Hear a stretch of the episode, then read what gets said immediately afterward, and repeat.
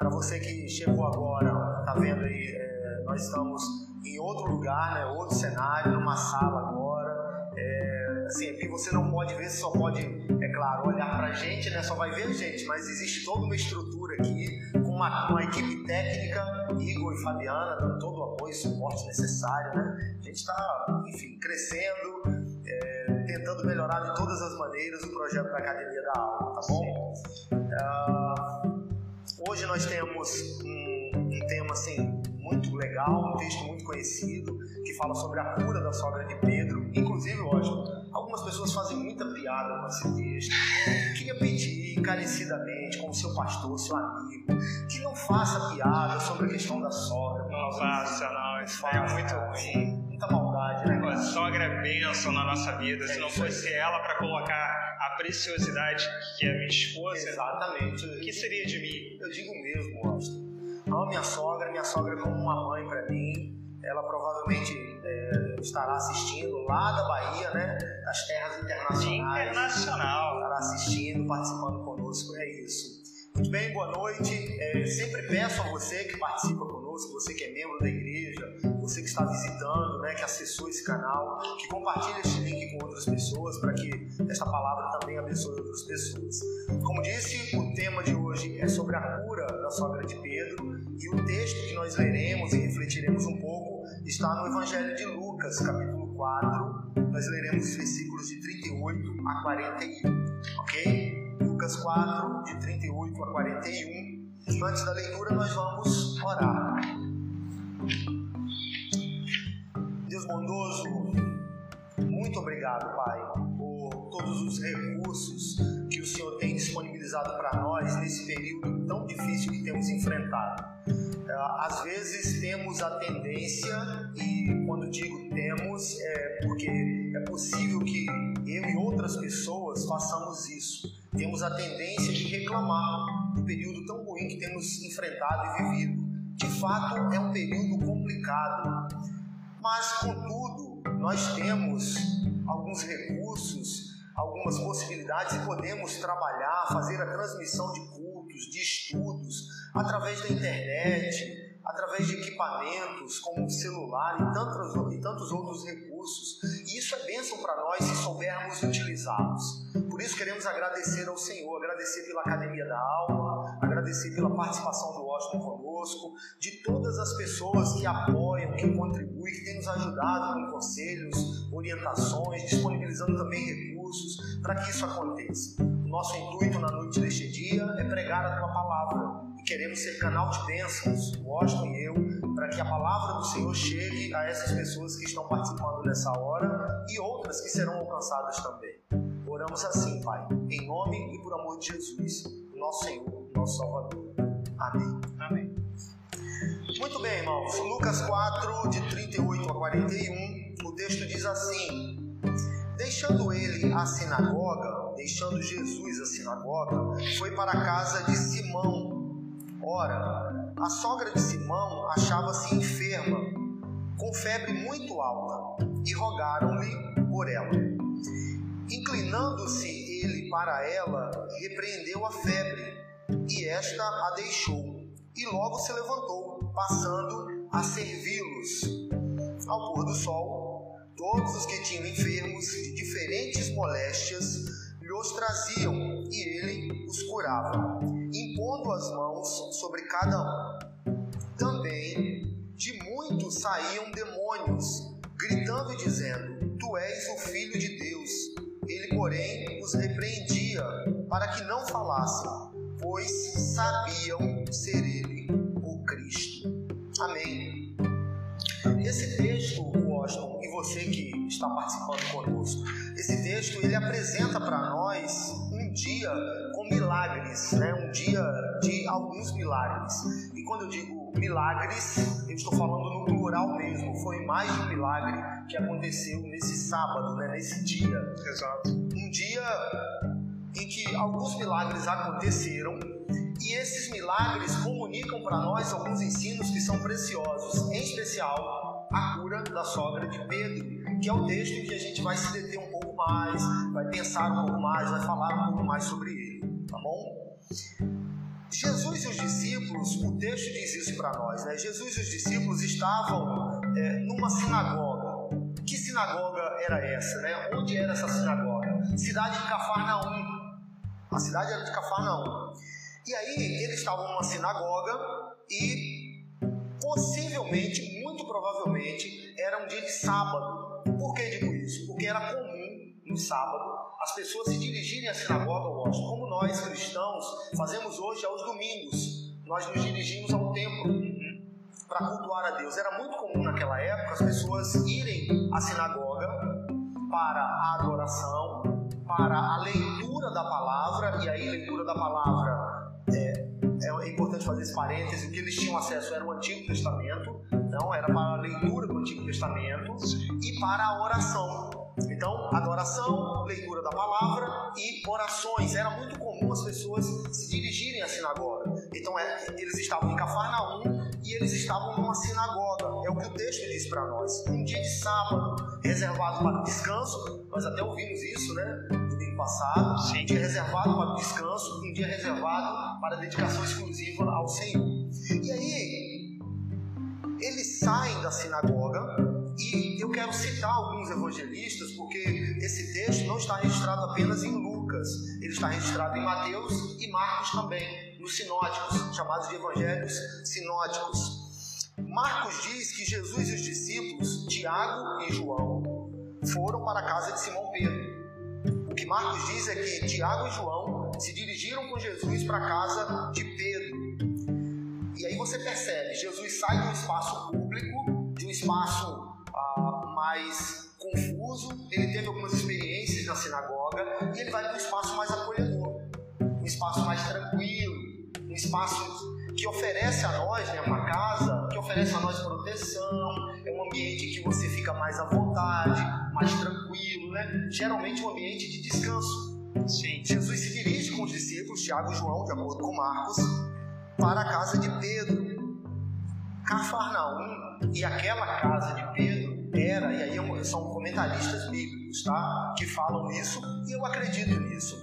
Alguns comentaristas dizem que aquela casa possivelmente era um ponto de apoio, o quartel-general de Jesus e dos discípulos, né? Era um ponto para que eles pudessem fazer as estratégias, né? Estabelecer metas e tudo mais. Era um ponto de apoio, o quartel-general.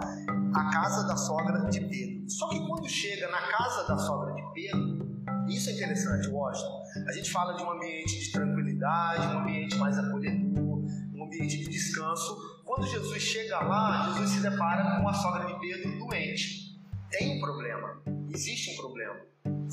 E aí, a sogra de Pedro está doente, com febre, e Lucas, agora a gente sai de Marcos e volta para Lucas, para o Evangelho de Lucas, que é o texto que nós lemos. Lucas diz que a febre é muito alta. Lucas, por ser médico, trata de detalhar um pouco melhor a questão da febre. Né? Ele fala: a febre é muito alta.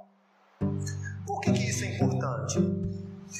Primeiro lugar, porque a febre é um sintoma. Antes de iniciarmos, eu estava aqui fazendo um bate-bola com o Washington e a gente citou isso, né, Washington? Essa uhum. questão da febre. A febre é um sintoma. Sintomaticamente, a sogra de Pedro estava com febre.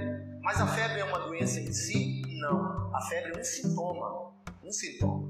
E aí eu peguei umas informações aqui que eu acho que são interessantes passar para você, né? Passar para você. Nós não temos ideia de qual era a doença da sogra de Pedro, o que, que estava causando a febre. A gente não sabe. A febre, na verdade, é um sinal de alerta. Foi para a sogra de Pedro e é para nós hoje. A febre serve para mostrar que existe algo de errado em nosso corpo. Tem algo errado, pode surgir uma febre. Por exemplo, vírus e bactérias produzem febre. O coronavírus, dos sintomas é a febre. Exato. A febre também pode ser causada por insolação. Você, você vai para a praia, né? Num período que a gente pode ir, né? Num tempo que a gente pode ir. Se você tomar muito sol, ficar muito tempo no sol, você pode sofrer com insolação e ter febre. Febre por causa de insolação. Condições inflamatórias também produzem febre, cara. Instabilidade emocional pode produzir febre. E aí, a questão do câncer, né, um tumor maligno pode produzir febre também.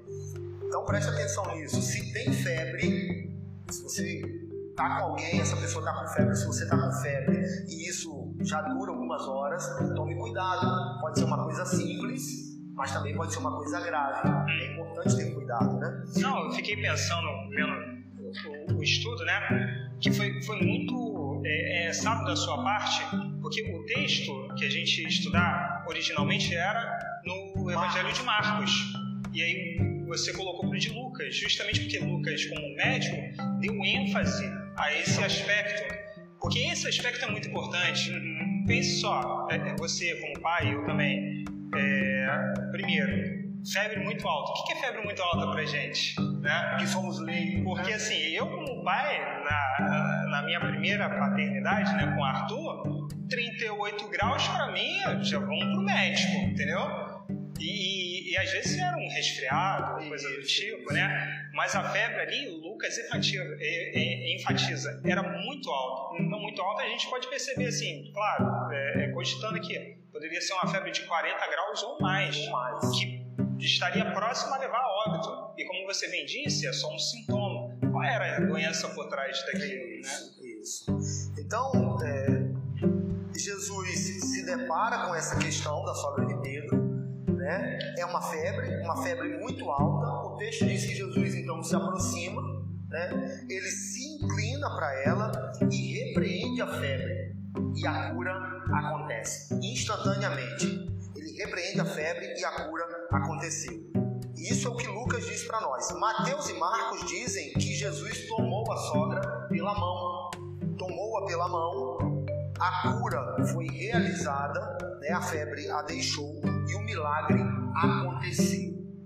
Ok, eu tentei, é claro, né? Uhum. Sim, explicar para você, resumir para você qual foi o evento e dar a você o contexto certo? Sim, falar sobre o contexto, qual era o dia, era o dia de sábado, Sim. e aí Jesus, mais uma vez, né, vai ser tido por uma pessoa não grata ou alguém é, é revolucionário, porque está realizando um milagre num dia de sábado. Mais um, na verdade. Né? Mais um. Mais um milagre realizado no dia de sábado. Então é sábado, eles saíram da sinagoga, foram para a casa da, de Pedro, e, e se depara com a sogra de Pedro enferma, e a cura acontece. Mas a grande questão é a seguinte: como o tema da nossa série milagres de Jesus, o que aprendemos com eles, quais são as lições, Washington, as lições importantes, preciosas, que nós podemos extrair desse milagre, desse evento? É, esse evento aí em particular, é, ele deixa muito claro a compaixão que as pessoas têm, né, que elas demonstram naquela situação, porque Jesus está chegando na casa e o texto, no verso 38, diz que e rogaram-lhe por ela, ou seja, as pessoas já estavam preocupadas com a situação da saúde dela, que e só para você ter uma ideia, se as pessoas estavam preocupadas é porque realmente a situação era complicada, era tenso. Eles não sabiam como é, é, reverter isso. Que vamos pensar, ah, a criança teve febre, você vai lá e dá um, um anti-térmico, um anti-inflamatório, mas não tinha isso.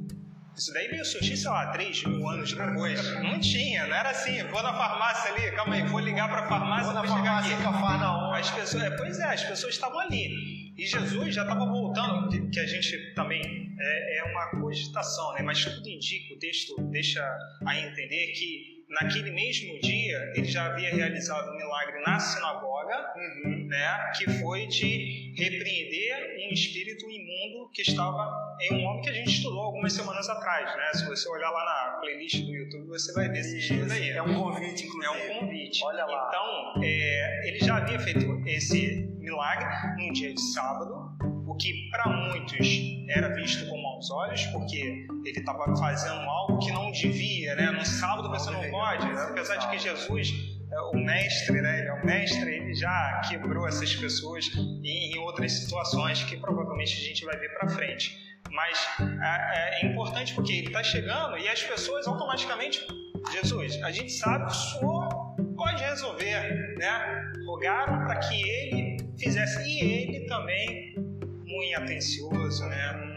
muito compassivo, ele se coloca no nosso lugar, ele sente, ele se torna um homem para poder sentir o que a gente sente e ele se compadece da situação da sogra.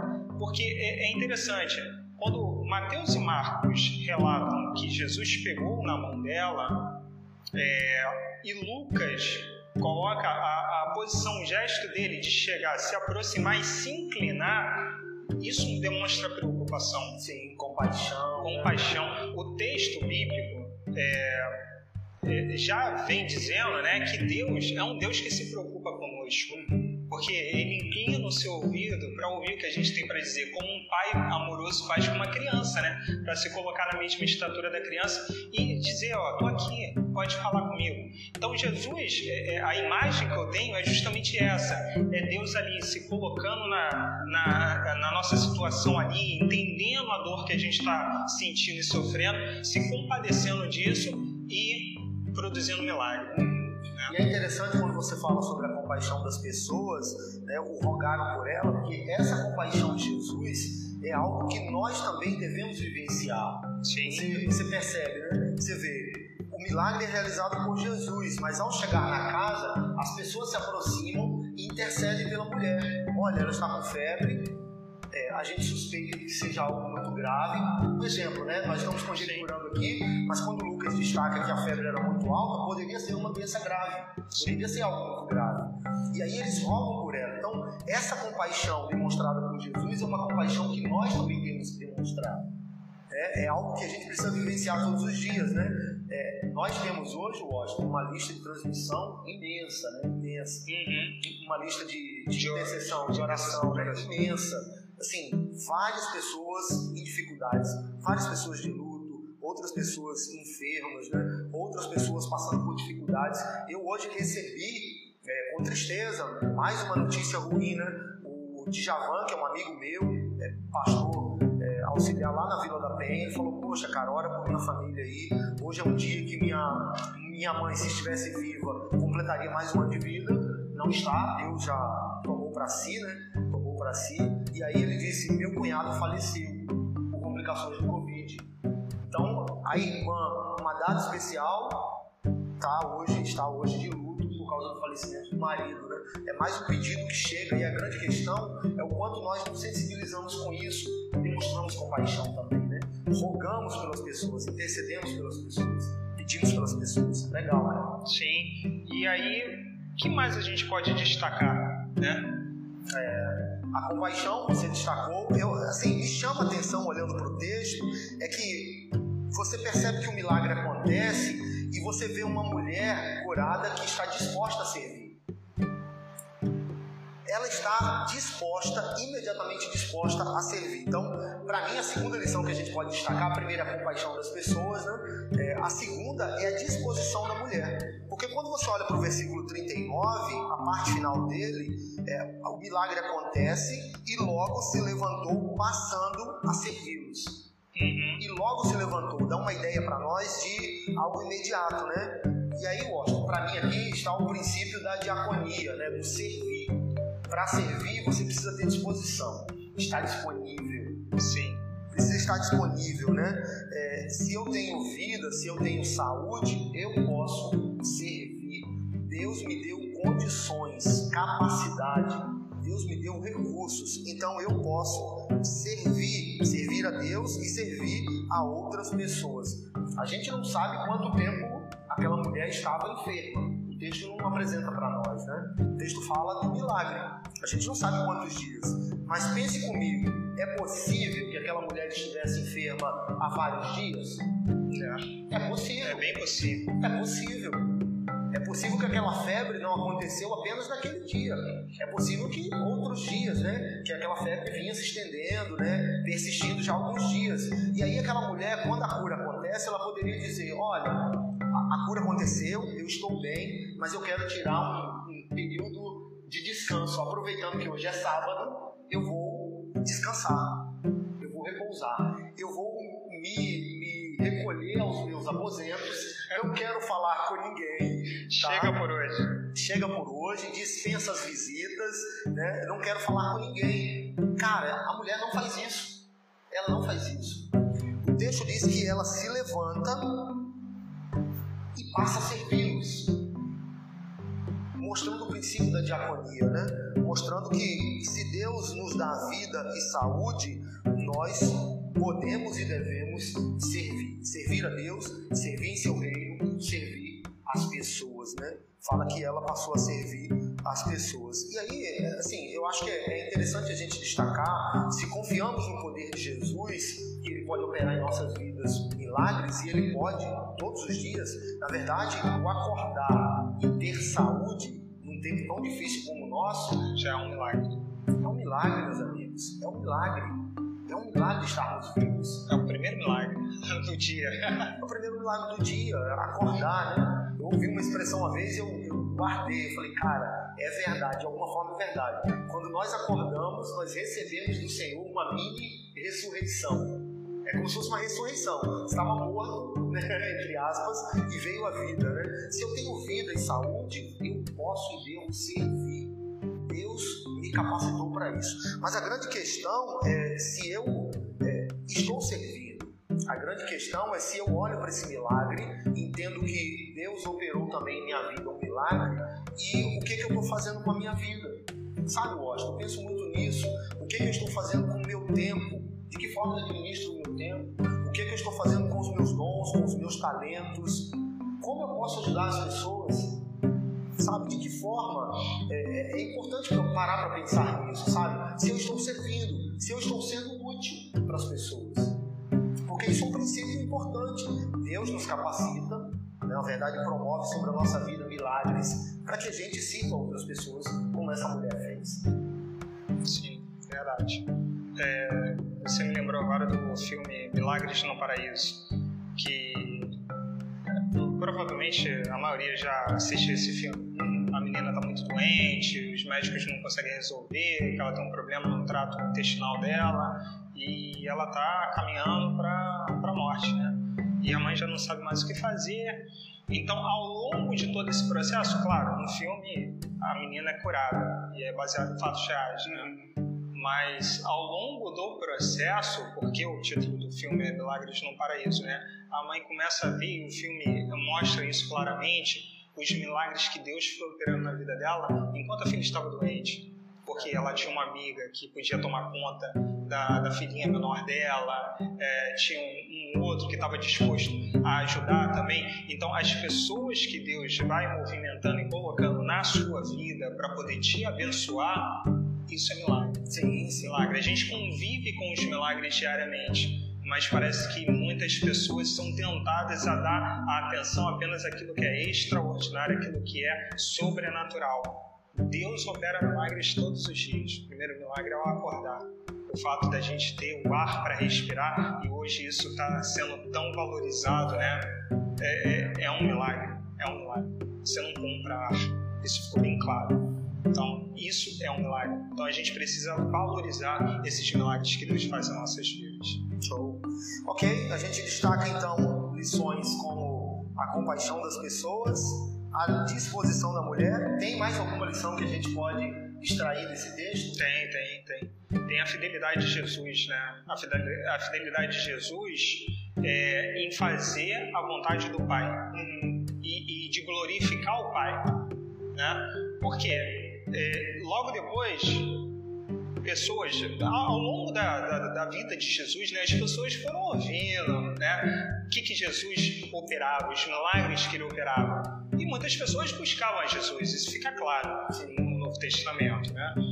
E as pessoas ficaram sabendo também naquele dia do que acontecera. Como eu falei, vai com uma constatação, a gente não tem a confirmação bíblica disso, mas o texto dá a entender que ele já tinha operado o milagre lá na sinagoga. Então isso foi mais cedo, né? Aí então o pessoal já, caramba, esse daí é, é um profeta. A gente está sem profeta há tempão, esse é o profeta de Deus, né? Esse é o nosso libertador. E as pessoas ficam sabendo do que acontece e automaticamente ao pôr do sol, que era um sábado, então o pessoal está tentando fugir lá da regra, é, né? Pôr do sol, isso é agora, agora eu posso, eu posso ir atrás de Jesus para poder levar meus parentes, familiares que estão aqui, enfermos, para ele operar milagres também. E as pessoas vão de encontro a Jesus. E Jesus o que, faz? Jesus opera esses milagres, né? É, Jesus não faz distinção, ele acaba recebendo as pessoas, se compadecendo, como a gente já viu, ele, ele demonstra compaixão pelas pessoas, então ele recebe essas pessoas e opera esses milagres. Ele cura enfermos, ele expulsa demônios. E interessante que o texto diz que os demônios, quando saíam, já falavam que ele era o Filho de Deus. de Deus, o Cristo, né, o Messias. Mas Jesus automaticamente repreendia eles, fica quieto, não fala nada, né? E aí a gente pensa, por quê? É, eu estava até conversando antes, a gente sempre bate um papo antes, né? Eu falando aqui com o Robério, que é tem um conhecimento muito maior da palavra do que Nada, eu. nada. Ah, tu tem, tu tem, tu tem, tu tem diploma. e falando, Jesus também poderia estar preocupado com o fato de que é, aos, aos, essa declaração viesse a apontar que ele era, como os depois os sacerdotes o acusaram né, de um impostor, de um homem que está blasfemando, né, antecipar alguma coisa, é, poderia complicar, né? Mas o importante aqui é que Jesus ele não traz a glória para si. Ele leva essa glória para Deus, sendo Deus. Então ele sempre aponta para o Criador. Então ele está colocando ali não o, o holofote em cima dele, né? Mas sim do poder de Deus, da compaixão que Deus tem. Ele sendo Deus, ele, ele não trouxe, ah, eu, eu que estou resolvendo, a coisa é comigo. Ele não está buscando destaque. E aí eu faço um link com a diaconia que você citou. Porque muitas pessoas, é, não aqui, lá na igreja da França, né? muitas pessoas às vezes buscam a diaconia, mas não pelos motivos corretos. Buscam para poder ficar em destaque, para poder agradar a homens. Para receber aplausos, né? Sim. reconhecimento. Mas qual deve ser a nossa motivação? Servir a Deus. O que, que Deus pede? O que, que Deus demonstrou para a gente né, na, na figura de Jesus, aqui é, como, como pessoa, né, é, mas como Deus? É, ele mostrou que ele estava ali para servir as pessoas. Ele veio para servir. Ele disse que ele veio para servir e não para ser servido. Isso. Então, é, ele é, é o alvo que a gente deve almejar. E a ele a gente deve agradar. Então, a nossa motivação sempre tem que ser ele. Parecer com ele e agradar a ele. Os dois têm que estar conectados. Jamais para ah, porque eu vou agradar fulano, ciclano, pastor, eu quero que a igreja é, tenha, me reconheça como uma pessoa importante dentro dessa comunidade. Não. Jesus deixa claro que é, é, o objetivo não é esse. A gente deve fazer com a motivação correta, que é agradar a Deus e servir as pessoas. É verdade, cara. É, é interessante isso, né? Essa coisa de Jesus não querer os holofotes. Ele poderia bater no peito, né? Bater no peito é uma expressão nossa, né? Sim. Nosso tempo, né? Bater, bater no peito e dizer assim: eu sou o Cristo mesmo, eu sou o Messias mesmo naquele momento, antecipar é, como o Washington destacou muito bem, algum tipo de perseguição, algum tipo de animosidade desnecessária para a época, né? Projeto de Deus, para o propósito de Jesus. Poderia, é, que é uma tentação para nós, Washington, é, dizer sim, eu sou Cristo, para receber aplausos e tudo mais, porque assim, quando a gente faz alguma coisa bem feita nos nossos dias, é, existe assim, e, e, é uma linha muito perigosa. Se a gente faz alguma coisa bem feita, e é claro que tudo que a gente faz, a gente quer fazer bem feito, quer fazer o melhor. Estou falando da igreja, estou falando é, fora da igreja. Né? Você, você, trabalha, você serve numa empresa, você trabalha para uma empresa, você quer fazer o melhor. E é comum, às vezes, receber os reconhecimentos aplausos, aumento de salário, enfim, várias coisas acontecem como reconhecimento. Só que essa não tem que ser a principal motivação. Uhum. Eu preciso entender que eu estou servindo e que eu tenho que ser fiel a Deus, fazendo o meu melhor. O reconhecimento pode vir, mas eu não posso de forma alguma tomar nenhum tipo de glória para mim, a glória de Deus. Sim. Eu vou ficar feliz, alegre por, por estar fazendo bem feito. Quem gosta, né? tô fazendo, a gente está melhorando a estrutura da academia da alma, né? Poxa, a gente quer o feedback das pessoas. Mas quem foi que disse que a gente quer glória alguma?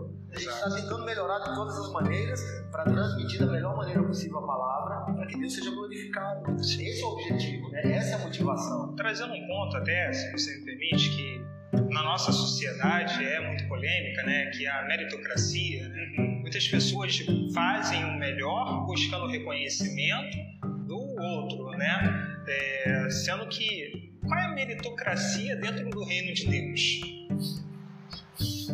Entendeu? É, Todos é somos iguais. É, quem é o Todos somos iguais. A questão que, que os discípulos levaram, todos somos iguais. Então, é, o que a gente deve fazer, a nossa motivação sempre deve ser agradar a Deus, glorificar ao seu nome. Então, se a gente tem isso é, é bem definido, enquanto cristão, enquanto é, é, pessoas compromissadas com o reino de Deus, você vai dar o seu melhor em tudo que você fizer. E aí você vai dar o seu melhor aqui no corpo de Cristo, no seu trabalho, na sua família, nas suas amizades, em todos os campos da sua vida. E isso traz para você o quê?